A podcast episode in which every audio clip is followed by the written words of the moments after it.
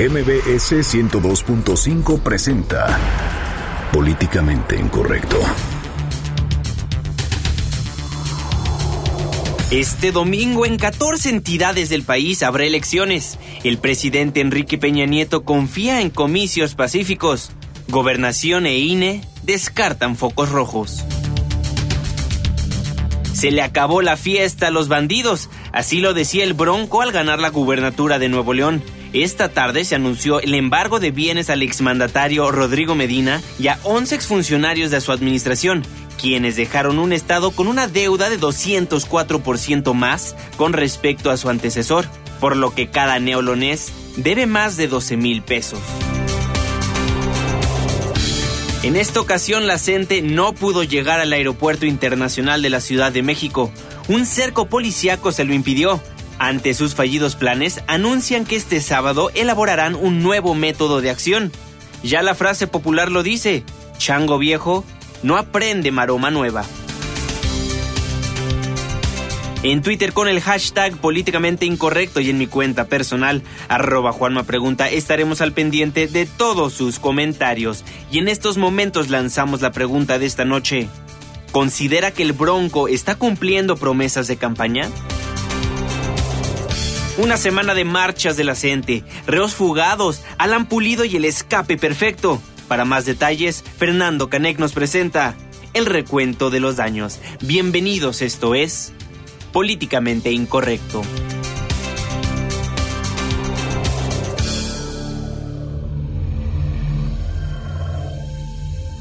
Estás a punto de entrar a una zona de polémica y controversia. Una zona de discusiones álgidas y análisis mordaz. Estás entrando al terreno de políticamente incorrecto. Entra bajo tu propio riesgo.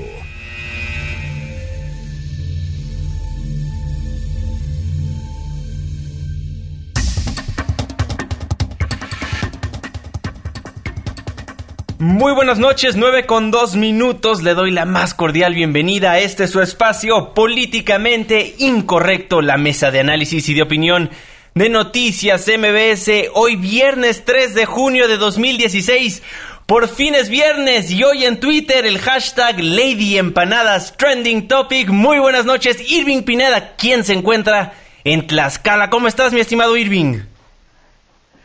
Muy bien, mi querido Juanma, mi querido Fer, buenas noches a todos. Sí, ya listos para este super domingo para llevar pues a cabo la cobertura especial desde este estado que va a estar a tercias por lo que me cuentan y un día importantísimo pues en la Ciudad de México, mi querido Juanma, yo por más que quería salir de la ciudad nada más con estas movilizaciones de la gente nunca se pudo, pero también un viernes donde además de estar feliz porque estoy fuera de la Ciudad de México, pues muy feliz porque parece que por fin se van a empezar a castigar las raterías de varios. Así es, Rodrigo Medina está en el ojo del huracán. Fernando Canec, muy buenas noches. Muy buenas noches, querido auditorio. Muchas gracias por sintonizarnos esta noche de viernes que llegamos de puro milagro otra vez a un panorama muy importante y enaltecedor que es ver cambiar a nuestra patria el lunes. Así es. Sí, va a ser tan diferente. Van a ver unicornios rosas este, saltando por las praderas, arcoíris. Todo va a ser maravilloso el lunes. Nuestras cuentas de Twitter para que estén en constante comunicación, en comunicación con nosotros. Arroba Juanma Pregunta.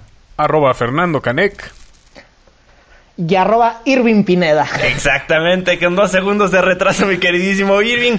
Pues vamos a arrancar con un panorama general de lo que se está viviendo en las entidades federativas donde va a haber elección. Empecemos con Tamaulipas. El consejero presidente del Instituto Electoral de aquella entidad, Jesús Hernández, pues dice que tal vez puede llegar a los tribunales esta elección. Así lo dice. Solo que hubiera una votación extremadamente cerrada y que se generara anulación de votación en casillas pudieran resolverse en, los tribunales. Pudiera ser en cualquier porcentaje, o sea, no, no dependería tanto del porcentaje, dependería del, del número de votos, del número de votos que se hubiesen anulado en algunas casillas y de la impugnación y del resultado de la impugnación. Y el presidente del PRD ya se encuentra en Tlaxcala, en el estado donde está Irving Pineda. Cuéntanos. Así es, mi querido Juanma. Y es que fíjate que aquí es una noche bien importante la que se está viviendo en este estado. ¿Y sabes por qué, mi querido Juanma? Porque la verdad es que están llegando ya decenas de perredistas y decenas de panistas, pues sí, a verificar parte de lo que va a ser esta jornada. Una jornada que será súper importante, Juanma Fer, porque hay que decirlo, estamos en este estado que es bien pequeñito, que no es casi eh, ni lo que es la delegación Iztapalapa, pero que nos da un escenario de la teoría de Agustín Basabe, el presidente nacional del PRD, que si no hay alianza PAN-PRD, la verdad es que estos dos partidos políticos, es decir, el amarillo y el azul, son competitivos, pero lo único que hacen es darle, darles mayores posibilidades al PRI de ganar. Y lo que vamos a ver seguramente aquí va a ser que el PAN y el PRD les va a ir muy bien y si hubieran ido juntos, bueno, pues hubieran ganado en un minuto con diez segundos la jornada y eh, la gubernatura de este 2016. Hay que decirlo, Juanma, que es una jornada importante y por ello estamos aquí, porque aquí todos los partidos, aquí el PRD, el Sol Azteca, va a estar eh, desplegado, va a estar aquí todo el búnker del Comité Ejecutivo Nacional Perredista. Aquí se van a recibir los números de, los comicios para renovar las 12 gubernaturas, a diferencia de que los panistas lo harán en la Ciudad de México y los priistas también lo harán en la Ciudad de México. Aquí Agustín Basabe eh, de decidió pues venir a, este estado que seguramente pues le va a dar tantito aire al PRD o lo que queda del PRD, mi querido Juan y mi querido Fer, porque parece que es lo único que van a ganar. Exactamente. Oye, ¿y qué dijo Agustín Basaba al respecto? Fíjate que platicamos con Agustín Basabe sobre la estadía y cómo se va a desplegar el búnker perredista. Vamos a escucharlo. En cinco estados somos competitivos. vamos a hacer apuestas. Yo no pongo número a la casa, no cometo el error de Manliu, eh, de ponerle nueve, que ahora ya no sabe qué hacer, porque si gana ocho ya perdió. Este, que nueve y, bueno, pues sea nueve. Sí. No, yo no pongo número, pero te digo que somos competitivos, quiere decir estamos peleando el primer lugar en cinco o seis estados, definitivamente. Y donde yo estoy convencido que vamos a ganar es en Tlaxcala. Convencido de que van a ganar en fenomenal. Sí, claro que sí. Eh, bueno, él está muy convencido y la verdad que pareciera que es lo único porque se les viene bien complicado y aquí va a estar Agustín Basabe. Y lo que también les quiero contar, mi querido Juanma, mi querido Fer, es que todos los dirigentes de partido pues se van a ver en la tele, en la noche van a estar en una televisora haciendo un debate después de los comicios. Prácticamente estarán a las once y media de la noche en un canal de televisión ahí para contar cómo les fue. Pero aquí sí está eh, pues todo el bunker perredista y es por eso que está, estaremos siguiendo pues minuto a minuto lo que, lo que estén haciendo ellos aquí pues en este estado que es muy bonito. La verdad es que eh, ahorita les voy a subir a unas fotos a Twitter, arroba Irwin Pineda. Y bueno, pues sí me he divertido llevo muy poquito, muy poquitas horas aquí, pero la verdad, eh, las cafeterías, las cervecerías, el baile, hasta clases de danzón, hay por aquí justo, eh, tengo a mi espalda, bueno, pues gente que está bailando, una temperatura rica, la verdad, para, para como es, que hace muchísimo frío, y es como aquí se está viviendo la jornada. Mañana van a llegar más, más panistas, tengo entendido, para respaldar a su candidata. No vamos a decir aquí los nombres, porque como están en el convento y en el monasterio, bueno, ahí los vamos a dejar guardados hasta el domingo, pero lo que sí te puedo decir es que hay gente que están llegando, algunos operadores, algunos estrategas aquí eh, en este en esta entidad que además está pegadísima con Puebla, que Puebla también va a los comicios para renovar la gubernatura. Allá prácticamente está planchado el blanque azul, pero también estarán ahí con eh, con este despliegue que tienen ya los partidos políticos. Excelente, eso en Tlaxcala, pero recordemos que aquí en la Ciudad de México también se van a vivir elecciones estaremos saliendo a las urnas o deberíamos de salir a las urnas este 5 de junio para votar por los integrantes de la Asamblea Constituyente y quién mejor para contarnos de esto que el presidente del Instituto Electoral del Distrito Federal, Mario Velázquez Miranda. Don Mario, consejero, muy buenas noches, ¿cómo está? ¿Qué tal, Juan Manuel? Buenas noches. Pues efectivamente, el día 5 de junio tenemos un compromiso, la ciudadanía de la Ciudad de México, para elegir a quienes de alguna forma tendrán la responsabilidad de aprobar lo que será la constitución política de nuestra ciudad, un tema muy importante y trascendente en la vida de los capitalinos.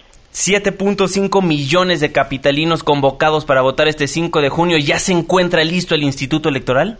Sin duda, en el caso concreto ya se tiene todo previsto para que la instalación de las más de 12.700 casillas estén funcionando a partir de las 8 de la mañana del día 5 de junio. Y ahí esperando a la ciudadanía a que acudan con su credencial para votar para poder ejercer su derecho al voto. A ver, consejero, explíquenos un poquito cómo va a funcionar la boleta, porque muchos internautas en Twitter veo que no se tiene una idea muy concreta de cómo se va a votar con esta nueva boleta. ¿Únicamente se va a votar por un independiente o un partido? Justamente, la boleta tiene eh, características muy particulares a las que tradicionalmente hemos utilizado. Primero es en el tamaño un tamaño doble carta, el doble de lo que normalmente recibimos. Y la razón de este tamaño obedece a que en esta elección participan candidaturas independientes y las candidaturas de los partidos políticos. De tal suerte que si un ciudadano o una ciudadana va a votar por un candidato independiente, deberá circunscribirse al lado izquierdo de la boleta, donde va a encontrar en la parte superior un recuadro en blanco una línea y después de esa línea listadas las 21 fórmulas de las candidaturas independientes. Si él votará por un candidato independiente, podrá tomar las siguientes opciones. Colocar el número que corresponda al candidato independiente en el recuadro o bien colocar el nombre en la línea que se encuentra abajo inmediatamente del recuadro. O hay otra modalidad que pudiera ser si circular el, el número que corresponda al candidato independiente y de esa manera el voto será válido. En el caso de que se decida por un candidato de partido político, tendrá que del lado derecho solamente marcar el recuadro del partido político al que pertenece el candidato o candidata de su preferencia. No puede, bajo ninguna circunstancia, porque anularían su voto, eh, colocar el número del candidato independiente y cruzar uno de los recuadros que corresponden a los partidos políticos porque eso llevaría a la nulidad del voto. Ah, muy bien, porque muchas personas sí han tenido esta pregunta, qué bueno que nos los aclara. Otra cosa que yo le quisiera preguntar, ¿cómo va a operar el, el, el cociente de esta elección? Bueno, el cociente de la operación para la asignación de las curules es en razón de que se trata de una elección de representación proporcional, es decir, cantidad de votos que obtienes, número de curules que se te asignan. Aquí tenemos candidaturas independientes y el cociente de votación para la asignación de una curule eh, a un candidato independiente es de la siguiente manera. Del total de la votación, si pensamos que 40% de la ciudadanía votara, tendríamos aproximadamente poco más de 2.800.000 votos, lo que significa que el cociente se hace a partir de esa votación dividido entre el número de curules, que son 60, y tendríamos un resultado de 46.000 y fracción en este ejemplo solamente. Cada candidatura independiente que obtenga ese, al menos ese número de, votos, le asignarían una curul.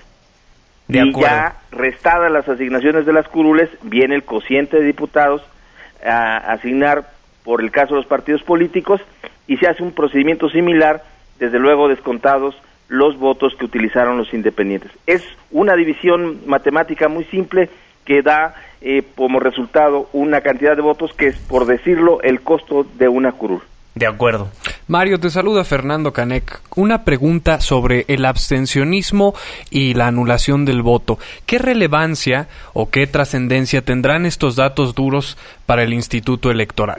Bueno, en principio el abstencionismo es el, gran enemigo de las democracias. Sin duda que eh, aún en el caso del voto nulo, como se ha denominado en algún espacio de la elección pasada, hablábamos sobre él, es una manifestación ciudadana y creo que lo que requerimos en esta ciudad es la participación de todas y todos los ciudadanos. Me parece que debemos interesarnos en la cosa pública y expresar nuestra eh, voluntad en la urna decidiendo sobre un tema que necesariamente en el caso que hoy nos eh, llamamos nos estamos llamados a votar no es por un cargo que va a ejercer funciones de gobierno es un cargo que tiene particular relevancia, dado que tiene la obligación quienes integren la Asamblea Constituyente de aprobar, de discutir lo que será nuestra constitución política. Y la constitución política, como todos sabemos, es la ley fundamental de una organización social y en el caso concreto de la sociedad de la Ciudad de México, está necesariamente vinculada al ejercicio de los derechos que tenemos eh, desde luego, a diferencia de muchas entidades, en una eh, cuestión de avanzada. Me parece muy importante que tomemos en consideración este hecho y desde luego tomemos la urna como un elemento de expresión vinculado a las propuestas que hoy los partidos políticos a través de sus candidatos o las candidaturas independientes nos han puesto como oferta política. Me parece que estas consideraciones que ellos han hecho, estas eh, propuestas, estas ideales que se manifiestan en sus plataformas, deben de llevarnos a coincidencias y a partir de ellas a emitir un voto en su favor para que las mismas sean puestas en el texto de la Constitución. Es relevante, es muy importante la participación ciudadana porque no se trata, reitero, de elegir a un gobernante, sino se trata de las personas que tendrán bajo su responsabilidad el dictar la constitución de la Ciudad de México. Claro, eh, pero siguiendo esta eh, línea de preguntas, ante el prospectivo de un eh, abstencionismo fuerte para estas elecciones y de el, una, una ciudadanía desangelada, ¿Qué es lo que realmente se podría sacar si llegamos a las elecciones y tenemos muy altos números de esto sin, que los estemos eh, incitando nosotros, sino como verdadera preocupación? ¿Qué haría el Instituto Electoral con estos datos para conminar a nuestros legisladores a atender el descontento ciudadano? Sin duda que sería un, eh, un claro mensaje de la ciudadanía respecto de las circunstancias que hoy se han señalado están claramente llevadas hacia una eh, pues es decir decirlo menos una falta de incentivo de acudir a la, a la urna me parece que eso quienes tengan en sus manos la elaboración de la constitución debe de ser un elemento que deben tener en consideración para determinar sobre los derechos ciudadanos fundamentalmente en los mecanismos de participación ciudadana directa. Hoy día en la ley de participación tenemos algunas formas de participación ciudadana como lo es la consulta, el referéndum, el plebiscito, que han quedado ahí en la ley y salvo el plebiscito que en alguna oportunidad en, en el caso de los segundos pisos se ejerció y la consulta sobre presupuesto participativo cuyos cinco ejercicios ya se pueden dar cuenta en la ciudad, Fuera de ellos, los eh, mecanismos de participación ciudadana han sido solamente eh, derechos en la ley. Y creo que ahí es donde debemos de incidir tanto autoridades electorales, partidos políticos y las autoridades eh, que ejercen funciones de gobierno para alentar una participación mucho más amplia de la ciudadanía, porque la democracia tiene su esencia justamente en la participación ciudadana. Me parece que hemos abonado mucho en una democracia instrumental, buscando de alguna manera garantizar la legalidad de la expresión ciudadana y hemos descuidado mucho la democracia participativa, la verdadera esencia de la democracia que es la participación ciudadana. De acuerdo, estamos platicando con el presidente del Instituto Electoral del Distrito Federal, Mario Velázquez. Consejero, ya para finalizar, ¿habrá una especie de información previa de los resultados, algún PREP? Sin duda, eh, el Instituto Nacional Electoral ha determinado que a partir del cierre de las casillas, que esto será a las 18 horas, iniciará el, el programa de resultados eh, preliminares que cerrará al día siguiente a las 18 horas y en el cual iremos viendo el avance de los cómputos distritales y desde luego al finalizar este sistema de, eh, de datos preliminares se generará el cálculo de la aproximación de la integración de la Asamblea Constituyente, reitero, a partir de los datos preliminares y será una configuración preliminar, pero ahí tendremos estos elementos informativos que darán cuenta de la expresión ciudadana el 5 de junio. De acuerdo, consejero, ya para finalizar, recuérdele a la audiencia de Políticamente Incorrecto de Noticias MBS a qué hora abren las casillas, a qué hora cierran y dónde pueden consultar a qué casilla acudir. Bien, la jornada electoral inicia a las 8 de la mañana, a esa hora ya la ciudadanía puede acudir a la urna y expresar su voluntad, cierran a las 18 horas, con una excepción, si a las 18 horas hay personas formadas en la fila, estas serán contabilizadas para emitir su, su, voto y cerrará consecuentemente la casilla al momento en que la persona últimamente que se haya formado en el último minuto de las 18 horas ejerza su derecho. La forma de ubicar las casillas, lo quiero señalar claramente, será en la generalidad en los lugares donde siempre vamos a votar. Habrá algunos cambios derivados de la circunstancia climatológica o de los espacios, ahí estarán. De cualquier manera, pueden encontrar la ubicación de su casilla a través de los portales electrónicos del INE y del Instituto Electoral, que es www.iedf.org.mx Incluso Locatel también está apoyando esta ubicación de las casillas para que todas y todos estemos informados y tengamos claro el lugar donde podemos ejercer este derecho. Presidente del IEDF, Mario Velázquez Miranda, muchísimas gracias por tomarnos la comunicación en Políticamente Incorrecto. Muchísimas gracias, Juan Manuel, y reitero mi llamado a que el día 5 de junio ejerzamos este derecho fundamental y que desde luego será histórico y trascendente en la vida de todos los capitalinos. Muchísimas gracias, presidente, así será, que tenga muy buena noche. Bueno, Ahí el presidente del IEDF, Mario Velázquez, nos cuenta que a las 8 de la mañana abren las casillas, a las 6 de la tarde cierran. Por favor, vayan a votar por el constituyente, por estas personas que van a estar redactando nuestra constitución. Irving Pineda, Fernando Canec, déjenme hacer una breve pausa comercial y al regresar seguimos platicando acerca de los demás estados que van a estar saliendo a las urnas a sufragar. Pausa, regresamos.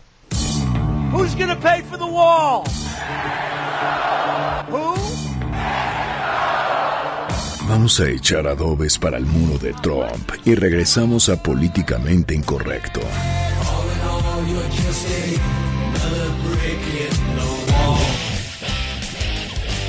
Políticamente Incorrecto. Le venimos manejando lo que viene siendo el análisis mordaz e irreverente. Continuamos.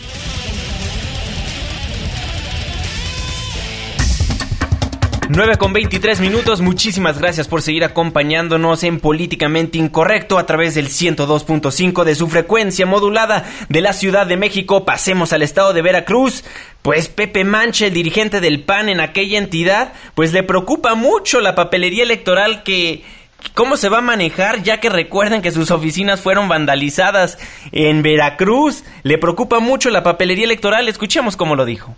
Y esto nos alerta respecto de cómo se cuidará la paquetería electoral y si la documentación llevada a los centros de recepción será la real y verdadera o se entregará documentación alterada. Las condiciones político-electorales han sido y son difíciles en estos momentos. Por ello exhortamos al presidente del OPLE no abonar más a la falta de credibilidad. ¿Cómo ves, Irving Pineda? Bueno, pues es que andan bien preocupados los panistas y perredistas. Y es que la verdad eh, fue hallada papelería en esta avenida conocida como Lázaro Cárdenas en Jalapa, es una de las avenidas más importantes y es por eso que hicieron esta conferencia de medios. La verdad es que ellos dicen que es del OPLE, ellos insisten en que no tienen confianza en el OPLE y también, bueno, ya en esto de que todavía no hemos ido a votar y ya varios andan lloriqueando, porque ya varios andan llorando, esta noche ya varios están llorando y todavía ni han perdido, todavía ni han ganado y algunos ya están festejando. Nada más para que vean cómo son los políticos. Fíjate que Pepe Mancha también rechazó los conteos rápidos que se van a hacer en esa entidad, que va a estar cerradísima. Va a ser un final de película que yo incluso puedo pronosticar, pues que va a terminar anulada. Pero vamos a escuchar a Pepe Mancha. El PAN desconocerá las estimaciones del OPLE junto con el PRD. En el Partido Acción Nacional expresamos nuestra oposición a que el consejero presidente del OPLE, Alejandro Bonilla, Bonilla, dé a conocer una supuesta estimación del conteo de votos. ¿Qué tal? ¿Cómo lo escucharon a Pepe Mancha? Oye, hay que llevarle un té de tila como los que recomienda el tío de Fer. sí, porque ya se está poniendo pesada la cosa y ni ha comenzado. De Veracruz, vámonos a Oaxaca, el, el vocal del INE, pues le dice a todo mundo que las capacitaciones van de manera normal, pero hay muchos que todavía se quejan por lo que vaya a ser la CENTE. Escuchemos cómo lo dijo. Se ha desarrollado en la gran mayoría de los casos el Partido de es la de las actividades normales se de dedicación de casillas, tomaron dichas casillas y también en la gran mayoría de los casos se han realizado los, eh, las actividades de capacitación bueno, eso por parte del INE, pero ¿qué dice el líder de la sección 22, Irving Pineda? Oye, bueno, y es que fíjate que además, eh, eh, además, bueno, la gente, como siempre, mi tío Juanma, pues ellos, ellos posicionando, es que unos estaban en reforma, Ahí ustedes, ustedes seguramente los vieron bien, ¿no? Yo también los vi hace rato muy bien. Unos andaban en reforma y unos andaban en Oaxaca. Fíjate que allá el líder de la CENTE Oaxaca, Rubén Núñez, hizo un llamado al magisterio, pues para que salgan a votar este domingo. Pero él dice que no voten por los partidos políticos. Vamos a escuchar. Esta sección 22 y el movimiento democrático seguimos sosteniendo que aquellos partidos que firmaron el pacto contra México, decimos nosotros, no serán de ninguna manera apoyados con el voto de los maestros y maestras, no solamente de Oaxaca, sino de México. Sino de México, chas. Eso, eso lo que dice Rubén Núñez. Pero mira, en esta misma conferencia de medios, pues la verdad, los reporteros se quedaron con cara de qué dijo y le volvieron a preguntar, oiga, no todos los partidos políticos firmaron este acuerdo para sacar las reformas prioritarias que, que incluye la destacada reforma educativa, ¿no? Claro. Entonces le preguntan, oiga, don Rubén, pero pues entonces ¿por quién hay que votar? Y esto fue lo que contestó. Hubo partidos que si bien es cierto no firmaron el pacto, pero también estuvieron de acuerdo en la aplicación de la mal llamada reforma educativa en nuestro Estado. Y eso también este magisterio lo tiene muy claro y preciso. ¿Qué tal? Bueno, ahí Rubén Sí. Núñez, entonces, pues quién sabe a quién le van a operar, o como ellos dicen, son un movimiento tan independiente que no operan para nadie. Ajá, eh, Ajá. ellos fueron Bueno. los que fueron a poner a Gabino Cue, ¿no? Claro. No, pero, pero ahí me suena también que tiene algo que ver con unas cosas que estaba haciendo mi tío por allá para tratar de traérselos a la bolsa. Es que van a estar disfrazados de piel canela, se me hace. Exactamente. Pues vámonos de Oaxaca, vámonos a Quintana Roo, uno de los estados más polémicos.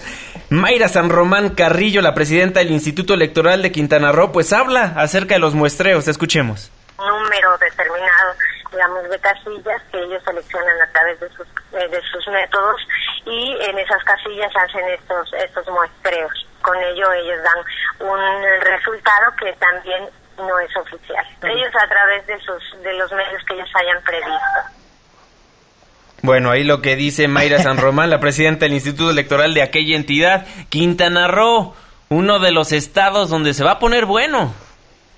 Se va a poner bien bueno porque ahí, bueno, dos priistas, una gubernatura, ¿no? Por tenemos Mauricio Góngora del PRI Partido Verde y a Carlos Joaquín del PAN PRD. Ellos esta noche están en el monasterio guardados, pero eh, se va se va a poner bien interesante. La verdad es que va a ser eh, muy cerrada por lo que tenemos ahí la información y vamos a ver quién eh, quién hace mayores cochinadas, ¿no? Allá en la tierra de Roberto Borge, que también, pues el gobernador es especialista en andar haciendo cochinadas y seguramente, pues el mejor arte de magia va a ser el que pase este domingo allá en Quintana Roo, mi querido Fer, mi querido Juanma. Oigan, pero también eh, algo que va a estar muy importante y que hemos platicado con los, eh, con los especialistas, con los que saben de estos temas, es lo que va a pasar el domingo. La verdad es que se prevén muchísimas cosas, lo que ya eh, les comentaba de que pues todos se van a dar por ganadores, lo que siempre para que no, no nos llame la atención, pero también hay un papel importante, el que van a estar jugando las redes sociales. Claro. En verdad nos van a presentar información verdadera porque seguramente mi querido Juan mi querido Fer en esta en estas coberturas que vamos a tener en los diversos medios vamos a estar viendo cómo cada hora van a salir como cada año lo vemos pero ahora este año seguramente se intensificará más. Vamos a ver cómo salen a decir es que las despensas de no sé quién que está repartiendo es que se repartieron fajos de billetes Claro. es que regalaron tales gallinas a cambio de un voto, una gallina por un voto, el de hacer una selfie, de hecho, inclusive el instituto, eh, el instituto estatal de Tamaulipas ya prohibió las selfies en las casillas, no va a haber selfies. Si usted quiere tomarse una selfie con su boleta, mucho gusto, no se puede. Y fíjate que platicamos sobre este asunto con Oscar Sandoval, que es uno, eh, a mí me parece, de los mejores analistas políticos jóvenes que hay aquí, eh, que hay aquí en este, en este país y que está muy interesado en un estudio que hace en torno a lo que va a ocurrir en las redes sociales. Es la voz de Oscar Sandoval. Vamos a ver candidatos lloriqueando y vamos a ver un sinnúmero de despliegues de fotografías, de imágenes, de videos, de todos tratando de comprar el voto de todos. Y todos quejándose de que en la casilla número tal hubo un fraude, que la forma de hacer el fraude era fue este, y ahora haciendo un mal uso de las redes sociales para tratar de difundir muchos videos o muchas fotografías que pueden ser ciertas, sí, pero también muchas otras que pueden ser justamente producidas para generar una percepción. En resumen, los políticos están jugando en contra de los políticos. Claro. Parece atípico, ¿no, Irving? Claro, bueno, eso nunca sucede, ¿no? Mira, por ejemplo, aquí en Tlaxcala vamos a ver que seguramente pues una candidata dio la despensa, porque hace rato ya algunos asesores decían que iba a haber despensazos, Oh, unos dicen que sería una jornada comicial de billetazos. Y luego que algunos que el gobernador está operan- operando, perdónenme, a favor de su candidato. Eh, todos los candidatos están en el monasterio, eh, bueno, las dos en el convento y uno en el monasterio, pero eh, no, no sabemos por qué dicen los asesores esta noche que va a pasar eso. Si Oye, aquí los políticos mexicanos no son especialistas. Mándeme, mi querido Fer. Oye, pues nada más, este, preguntarte dos cosas. La primera del monasterio en el que están estos candidatos, ¿sabes si van a hacer un voto de castidad? Digo, porque yo sé que cuando lleguen al poder nos van a hacer lo propio, entonces mejor que hagan un voto antes, ¿no? Pues yo esperaría que sí.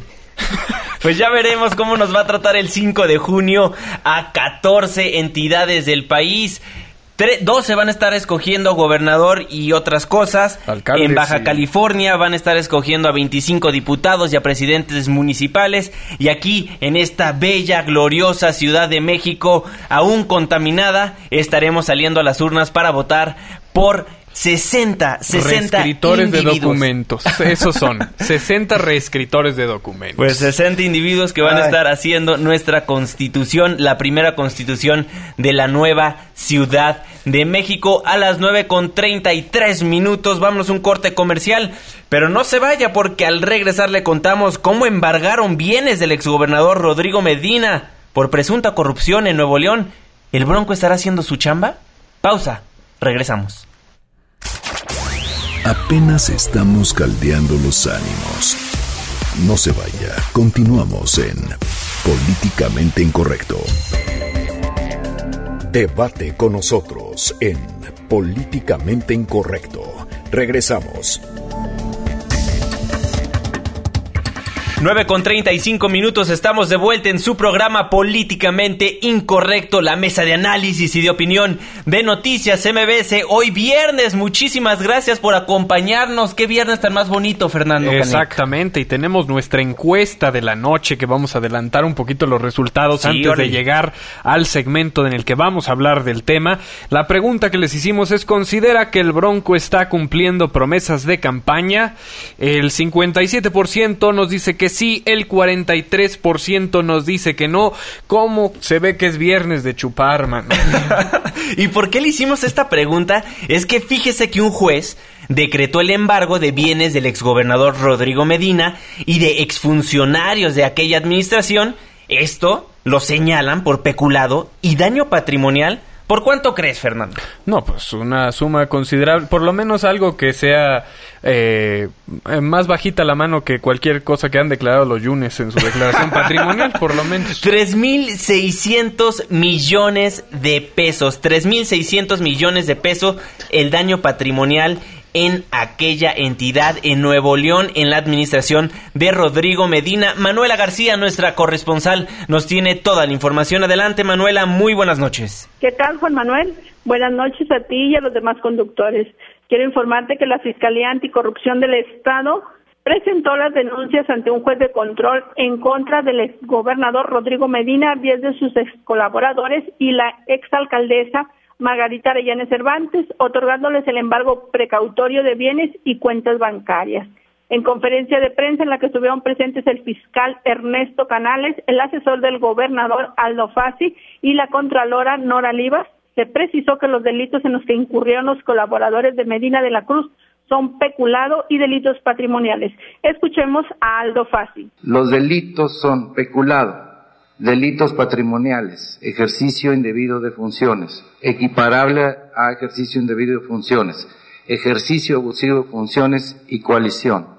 El daño patrimonial asciende a 3.600 millones de pesos. El fiscal Ernesto Canales precisó que la investigación denominada Tornado no es por cuestiones mediáticas ni políticas, sino por el cumplimiento a la ley. Nos esforzamos por no que no, no seamos instrumento de un de una campaña política menos partidista.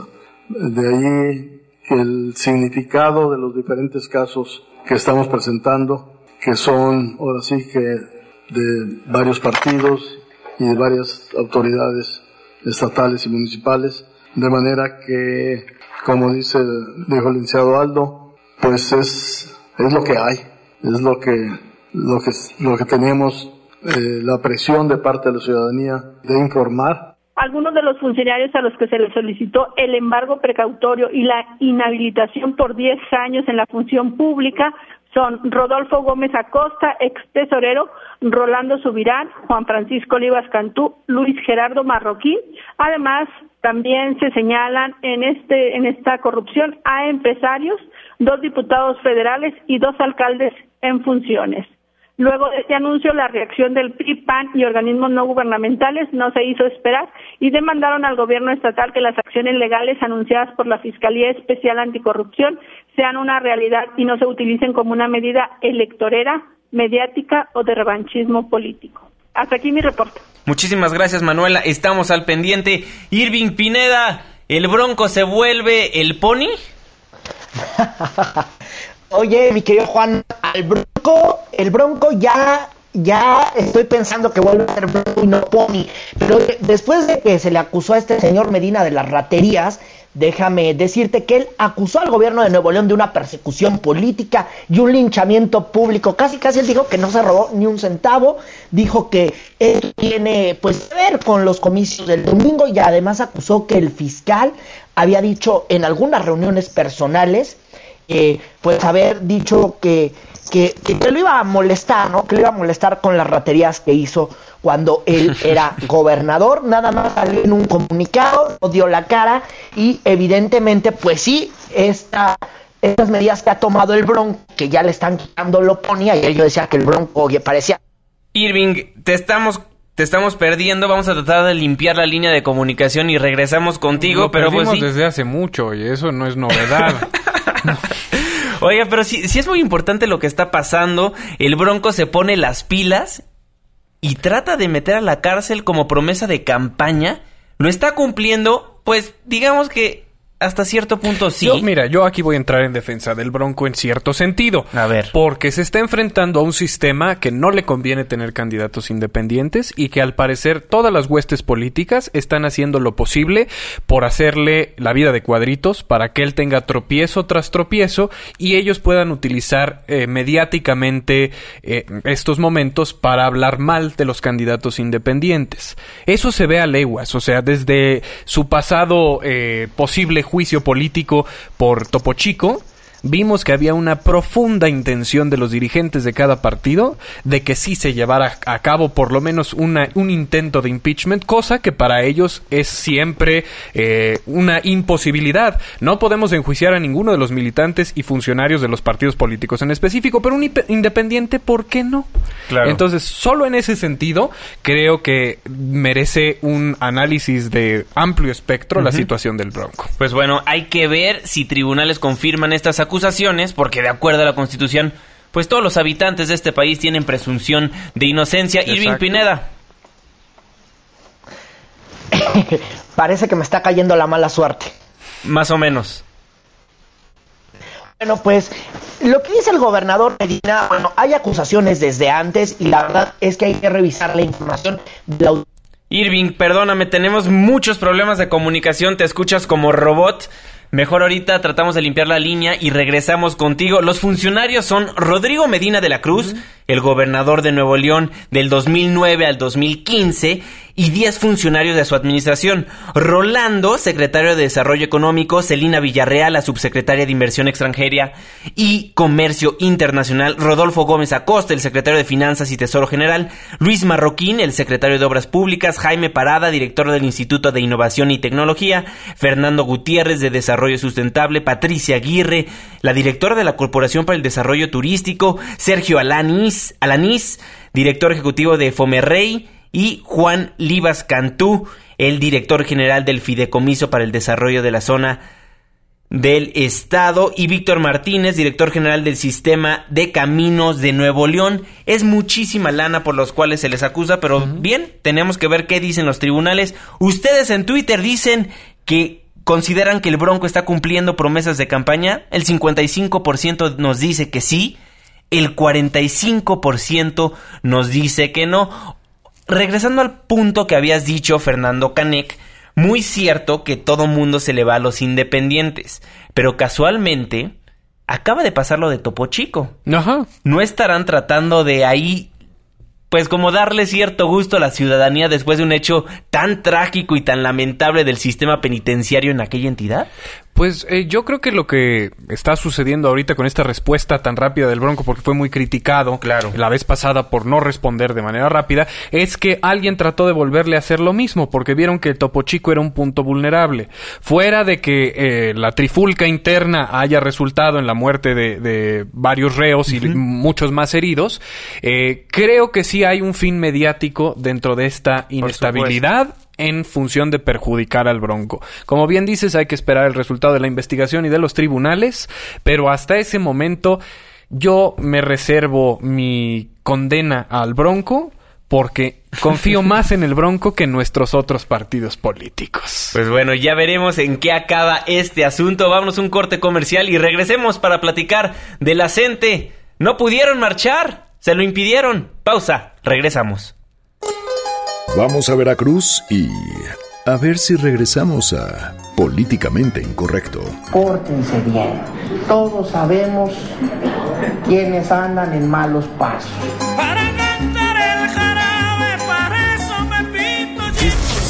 Debate con nosotros. Mándanos tu opinión por Twitter con el hashtag políticamente incorrecto o a la cuenta arroba Juanma Pregunta. Regresamos.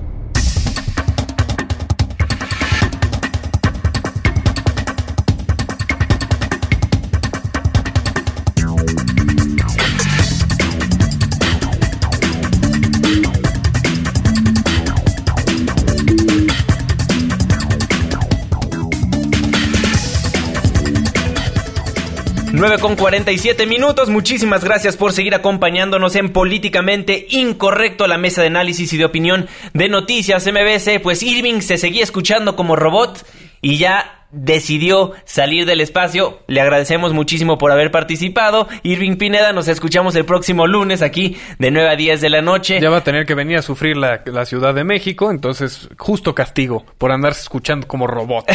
Exactamente. Ahí Irving Pineda te mandamos un fuerte abrazo. Abrazote. Oye, pues aquí en esta Ciudad de México trató de marchar la gente, pero nunca pudo. La policía estuvo muy al pendiente de todas las movilizaciones que iba a realizar y pues los, los encapsularon en varias, en varias secciones de esta Ciudad de México. René Cruz nos tiene toda la información. Juan Manuel, muy buenas noches. Integrantes de la Coordinadora Nacional de Trabajadores de la Educación no lograron cumplir con su cometido de protestar en el Aeropuerto Internacional de la Ciudad de México debido al operativo que instrumentaron elementos policíacos federales y capitalinos. Los integrantes de la disidencia magisterial permanecieron encapsulados desde las 10.30 de la mañana y hasta después de las 13 horas en el cruce de Paseo de la Reforma y Bucareli. Ahí los dirigentes de la CENTE condenaron el despliegue policíaco, el cual dijeron es una muestra de la cerrazón de los gobiernos federal y local para dialogar con los maestros.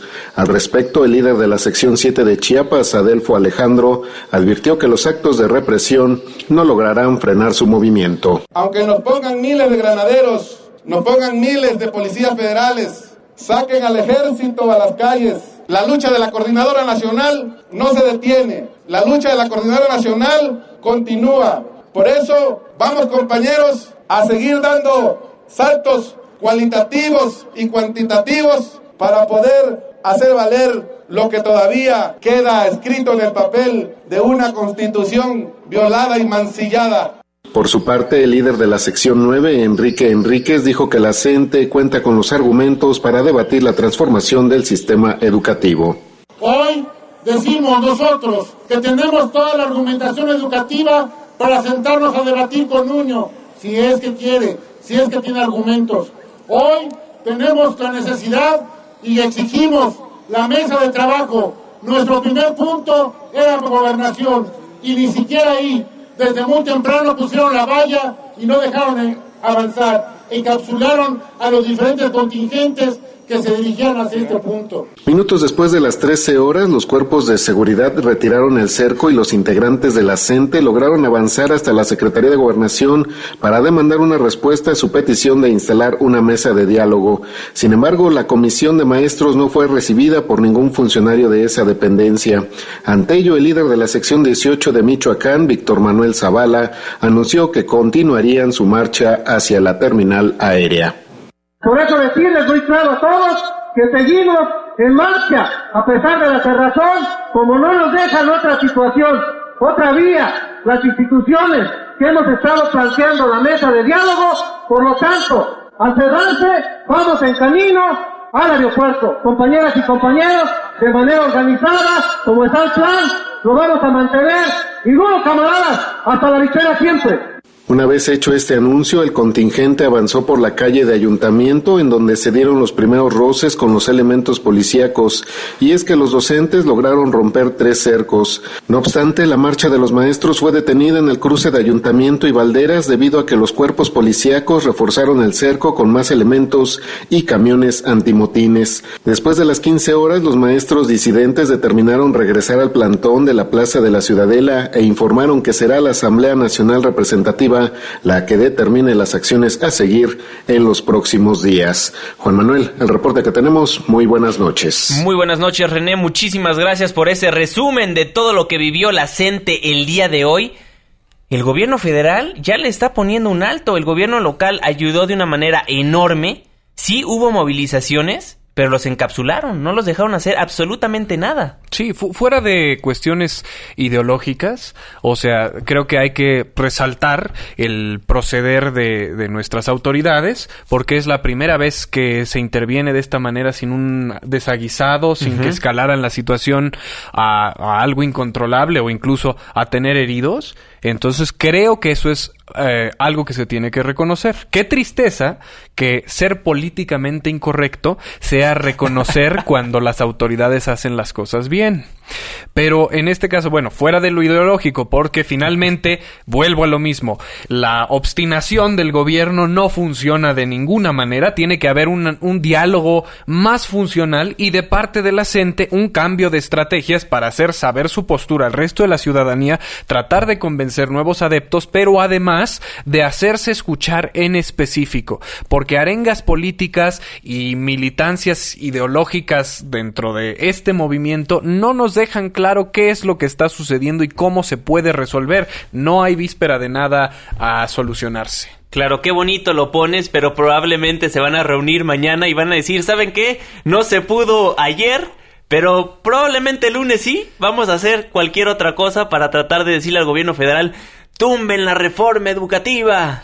Pues sí, pero con, con, argumentos y nuevas estrategias hay que ser creativos. Y creo que es uno de los reclamos que tiene mucho la derecha mexicana hacia los maestros, que al ser ellos los que inculcan el raciocinio y la forma elevada de pensar, pues que esperamos búsquedas más creativas de diálogo o por lo menos de la promoción de sus eh, necesidades para que nosotros entendamos cómo apoyarlos o cómo resolver esta situación. Claro, el vicecoordinador del PRD en la Cámara Baja, Guadalupe Acosta Naranjo, quien por cierto hoy es su cumpleaños, él consideró que es necesario abrir una mesa de diálogo, pero con la SEP, no con gobernación como lo quieren hacer los profesores.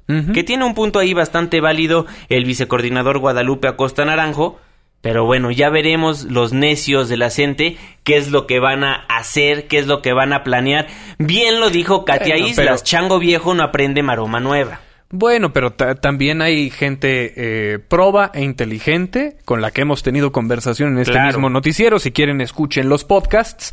Y lo que espero que pueda eh, llegar a suceder es que exista una disposición de consenso de que el enfoque sí se torne a algo funcional para todos los involucrados, que eso es utópico. O sea, yo sé que estoy hablando de falacias y de este mundo de universo de unicornios rosas y arcoíris que vamos a tener el lunes. Así es. Pero esperando que lo tengamos el lunes, pues no hay de otra. Exactamente, nos ponen en Twitter hasta que los ponen en orden. Muchísimas gracias por sus comentarios. Ojalá así sigan las autoridades. Pues ahí el pensamiento de algunos de las personas que nos hacen el favor de sintonizarnos a través del 102.5 de su frecuencia modulada. Y es viernes, y es viernes de recuento de los daños. Muchísimos temas se tocaron en esta mesa de análisis. Semana de marchas de la CENTE, reos fugados, Alan Pulido y el escape perfecto. Fernando Canek nos presenta el recuento de los daños.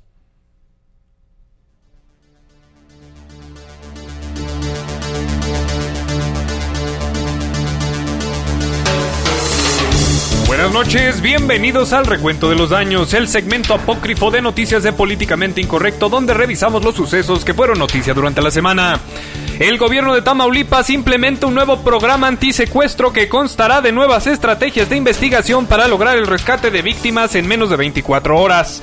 El programa tendrá dos objetivos, dar cursos a secuestradores para que amarren mal a sus víctimas, que todos porten celulares desechables de los cuales se puede echar mano en caso de escape y enviar un escuadrón especializado para someter a los delincuentes constituido solamente por Alan Pulido.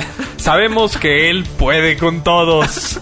En este noticiero nos unimos a la petición de que se construya la rueda de la fortuna de la CDMX con el fin de proporcionar a turistas de todo el mundo una experiencia condensada de la vida en la capital.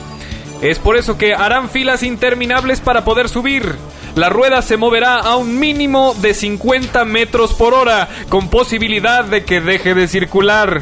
Llegando a la cúspide podrán inhalar la más condensada contaminación que ofrece nuestra ciudad y finalizando el viaje serán asaltados por dos pintorescos personajes a las afueras de Chapultepec. Este domingo 5 de junio millones... Bueno, mil... Bueno, sí... Bueno, decenas de personas saldrán a atender los respectivos comicios que se llevarán a cabo en la República Mexicana para elegir gobernantes, alcaldes, diputados locales y miembros de la Asamblea Constituyente de la capital. Los ciudadanos votarán en paz, libertad y por el candidato que haya logrado comprar más votos. La democracia en México es muy similar al fútbol que juega su selección nacional. Sin importar el resultado, votamos como nunca y perdimos como siempre. Escapan dos reos del recursorio oriente de los cuales se desconoce el paradero y en el penal de Topo Chico se desata una riña que le cuesta la vida a tres y deja heridos a 19 reclusos, lo cual trae dos preguntas ineludibles sobre penales mexicanos. La primera, ¿existe colusión entre el crimen organizado y los administradores de los penales? Y la segunda, si ni siquiera sabemos cobrarlos jugando fucho, ¿cómo vamos a saberlos regular? Debido a las intensas lluvias atípicas que alcanzaron hasta los 76 milímetros por segundo de precipitación, se reportan inundaciones en varias colonias de la delegación Iztapalapa. Los vecinos de diversos puntos afectados reportan hogares inundados, la pérdida de bienes materiales y el traslado a albergues provisionales. Dadas estas inundaciones, la Comisión Ambiental de la Megalópolis ha comunicado que en Iztapalapa no circularán las trajineras con el engomado rojo el día de mañana. Y en el vaticinio de la semana, el lunes estaremos celebrando la elección de diversos representantes populares en 14 estados de la República. Vaticinamos que a raíz de estos muy trascendentes cambios de poder, habrá en los próximos años de gestión y sin importar el partido que detente el poder, un sinfín de promesas de campaña sin cumplir escándalos de corrupción y colusión con el crimen organizado y los mismos problemas de siempre. Y estamos absolutamente seguros de que este será el vaticinio más exacto que hemos hecho hasta la fecha. Muere de envidia Madame Sassou. Este fue el recuento de los daños, el noticiero apócrifo de Políticamente Incorrecto. Recuerde que solo aquí presentamos más información apócrifa que las declaraciones patrimoniales de Humberto Moreira. Reportó para Políticamente Incorrecto Fernando Canek recuento de los daños del holocausto de tu amor son incalculables e irreparables. Hay demasiada destrucción, lágrimas que no consiguen Qué bonito, Fernando Canek, el recuento de los daños. Les recuerdo que todos los programas están en noticiasmbs.com, dándole clic en programación, posteriormente en su programa Políticamente Incorrecto, 9 con 59 minutos, ya es viernes, vámonos a descansar, Fernando Canek. Vámonos a descansar, aplaudimos a todo el auditorio porque sobrevivimos otra semana en este país. Muchas gracias por seguir vivos, querido auditorio, y sobre todo por sintonizarnos con esas horas de vida tan preciosas que tiene. Exactamente, les recordamos que el 5 de junio la Asamblea Constituyente pues tendremos que salir a votar por ella. Por favor, vaya, es nuestro deber como ciudadanos. Y si no, tan siquiera anular su voto para que nuestros políticos sepan que están inconformes con con, perdón, disculpe, le atoró, mano. con esta elección. 10 de la noche en punto. Irving Pineda estuvo en Tlaxcala, pero le mandamos un fuerte abrazo. Fernando Canek, muy buenas noches. Muy buenas noches, querido auditorio. Nos vemos el lunes. ¡Auf Wiedersehen! Mañana de 3 a 4 en Preguntas Más, Preguntas Menos estaremos entrevistando al consejero del INE. Benito Nasif nos va a platicar a fondo acerca de la elección de la Asamblea Constituyente. Ya sé que ya está cansadísimo de escuchar de eso, pero es importante que cumplamos ese deber ciudadano. 10 de la noche en punto, me tengo que despedir a nombre de todos los que formamos políticamente incorrecto. Mi nombre es Juan Manuel Jiménez, que tenga un excelente fin de semana. Esto fue Políticamente Incorrecto.